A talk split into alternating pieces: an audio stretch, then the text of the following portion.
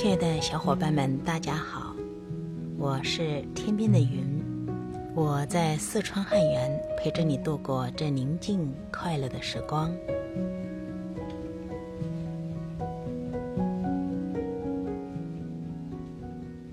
你可以幸福。作者：威尔·鲍温。第二章，言语。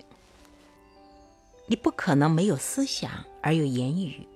言语其实是有声的思想，具有神奇的能量。想想说话的过程，你有个想法要表达，因此你让空气通过声带，它们得以震动。你声带的震动创造了声音的语调和频率，以言语的形式配合你的思想。你发出了这个能量，由别人接收，而他们也响应你所说的，并且表达出来。思想先于言语，但你可能不明白，这其实是双向的过程。你观察别人怎么接受自己所说的，注意他们的评论和脸部表情，而这又会影响你的思想，接着又会改变你所说的言语，这是持续循环的过程。思想、言语、反应和回答，思想、言语，以此类推。一旦你开始像幸福的人般思考，你就会自动改变说话和描述自己经验的方式。你会开始用能表现更多喜悦、同情和感谢的言语，而不再抱怨或懊恼。你的脑电波以更高的频率震动，而言语则反映你更幸福的思想。不过，在你展开改变之时，一定会有人对这样的变化感到不安。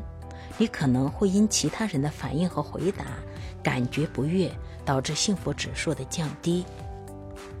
让我们再度把幸福和健身相类比。人们维持身材的意愿是自己做出的选择。由于合适的身材和幸福需要心甘情愿的努力，因此，许多人既不在乎自己的身材，也忽略自己的幸福指数。可悲的是。在其他人突破成规、变得幸福或健康之际，这些人会觉得焦虑不安，因为比较之下，这凸显他们欠缺努力。嫉妒会造成自己不如人的感受，这种感受会攻击他觉得更优秀的人。当你变得更幸福之后，不愿努力追求幸福的人。就感受到一种迫切的需要，想要缩小你和他们之间的鸿沟。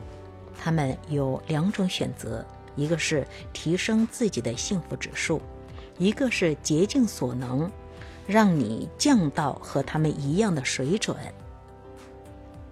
美国有一首流行歌道出：嫉妒往往会蒙蔽我们的心智。这首歌的女歌手在歌曲中嫉妒另一个女人的窈窕美丽。在合唱的段落，他唱：“我真恨他，完全不需要去想理由。”嫉妒是效力强大的药物，是使尴尬困窘变得合情合理的麻醉剂。嫉妒是我们在超市结账柜台前看到多种名流杂志的出版动机。知名演员班金斯利爵士接受全美公共广播电台的一个节目访问时，被问到他对名流杂志的看法。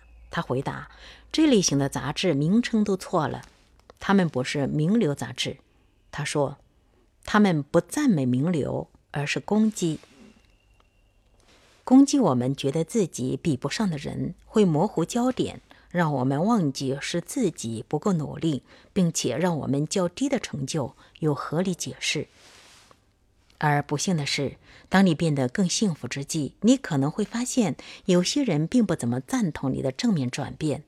记得那句俗语：“枪打出头鸟。”不幸福的人可能会说幸福的人幼稚，与现实脱节，甚至说他们是骗子。此外，人生中有些人可能刚开始会支持你追求幸福，但后来却想要破坏你的努力。这是因为幸福的人。很难掌控，而不幸的是，有些关系的本质就是掌控。像这样的神圣小丑，很可能现身来阻碍你，因此最好能有个支持你的幸福伙伴，能时时鼓励你，要保持警惕，并且加强你维持更高幸福指数的决心。到头来，诋毁、批评你的人，非但不会再阻碍你，还会开始仿效你，他们自己也会更幸福。圣雄甘地曾谈到这种人们攻击正面改变者的倾向。他说：“起先他们忽视你，然后他们取笑你，然后他们攻击你，最后你才能获胜。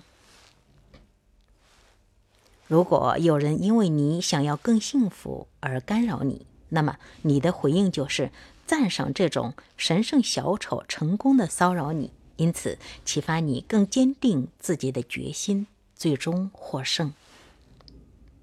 伟大的英国记者霍布克·杰克森说得好：“幸福是勇气的一种形式。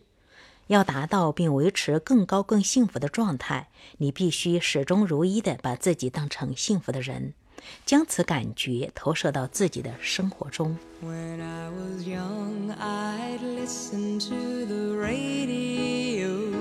waiting for my favorite songs. When they played, I'd sing along. It made me smile. Those were such happy times, and not so long ago.